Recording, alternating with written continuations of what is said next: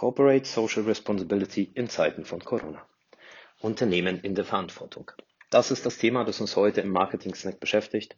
Mein Name ist Robert Fuhala und ich bin heute euer Audiotainer.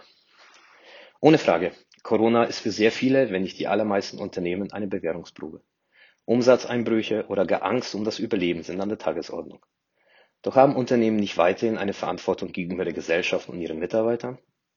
Die Frage ist also, welche Chancen und Risiken bietet diese Ausnahmesituation für Unternehmen im Hinblick auf das Image eines Unternehmens nach außen, also gesellschaftlich oder gegenüber den Endverbrauchern, aber auch nach innen, für die eigenen Mitarbeiter. Vorab gilt es grundsätzlich zwei Themen zu durchleuchten. Wie sich ein Image eines Unternehmens zusammenstellt. Früher hat man schöne Imagekampagnen geschalten, äh, man hatte die komplette Kontrolle über das, was über das Unternehmen gesagt wird, denn man lebt in einer Blackbox. Man hatte nicht diese Informationsmöglichkeiten. Heutzutage bildet sich das Image aus dem kompletten Verhalten des Unternehmens. Also daraus, wie es agiert und interagiert, und zwar auf allen Ebenen. Das heißt, auch wie es in Krisenzeiten mit der Verantwortung umgeht oder was es eben tut oder nicht tut, zahlt auf das Image ein. Auf der anderen Seite sollte man sich von dieser Sicht von innen und außen verabschieden. Das ist so stark miteinander ver äh, verwoben, dass die eigenen Mitarbeiter das Image nach außen tragen, es ja auch sollen, als auch mit dem, was von außen passiert. Wenn wir uns anschauen, wie die Unternehmen in Krisenzeiten mit ihrer Verantwortung umgehen, so sieht man unterschiedliche Felder. Das Problem ist bei, in Krisenzeiten, dass es erstmal Unsicherheiten schafft. Und innerhalb von diesen Unsicherheiten zeigt sich auch, wie ein Unternehmen interagiert. Ist es nur am eigenen Überleben interessiert, nach mir die Sinnflut, ich tue alles dafür, um als Unternehmen zu überleben? Oder übernehme ich tatsächlich Verantwortung, nicht nur für mich selbst als Unternehmen, sondern auch für meine Mitarbeiter. Ich unterstütze die Gesellschaft, arbeite an Lösungen, die der Gesellschaft nutzen und so mein Unternehmen auch zu schützen. Das heißt, auf das Verhalten des Unternehmens kommt es drauf an. Verhalten kommt von Haltung. Und eine klare Haltung hilft dabei, strategisch zu denken und authentisch zu agieren. Ich weiß, wie ich mich zu verhalten habe, verantwortungsvoll auch gegenüber der Gesellschaft verhalten muss.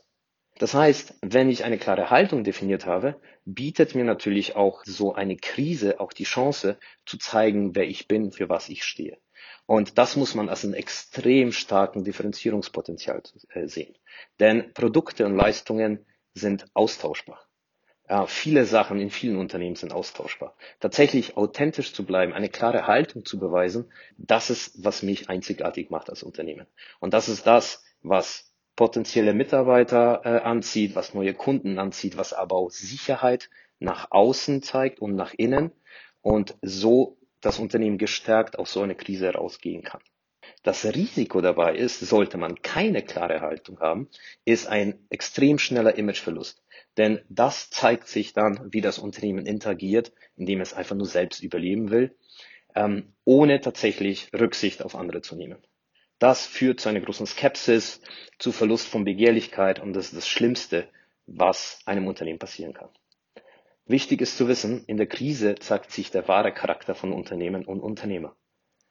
Und wenn man das bedenkt, welche Auswirkungen das auf das Image eines Unternehmens hat, so sollte das zum Kern und Mittelpunkt des Unternehmens werden, eine klare Haltung zu definieren, mit dieser Haltung nach innen und außen zu gehen, diese Innen- und Außensicht tatsächlich auch zu verabschieden und ganzheitlich zu denken und das als Zukunftspotenzial zu sehen.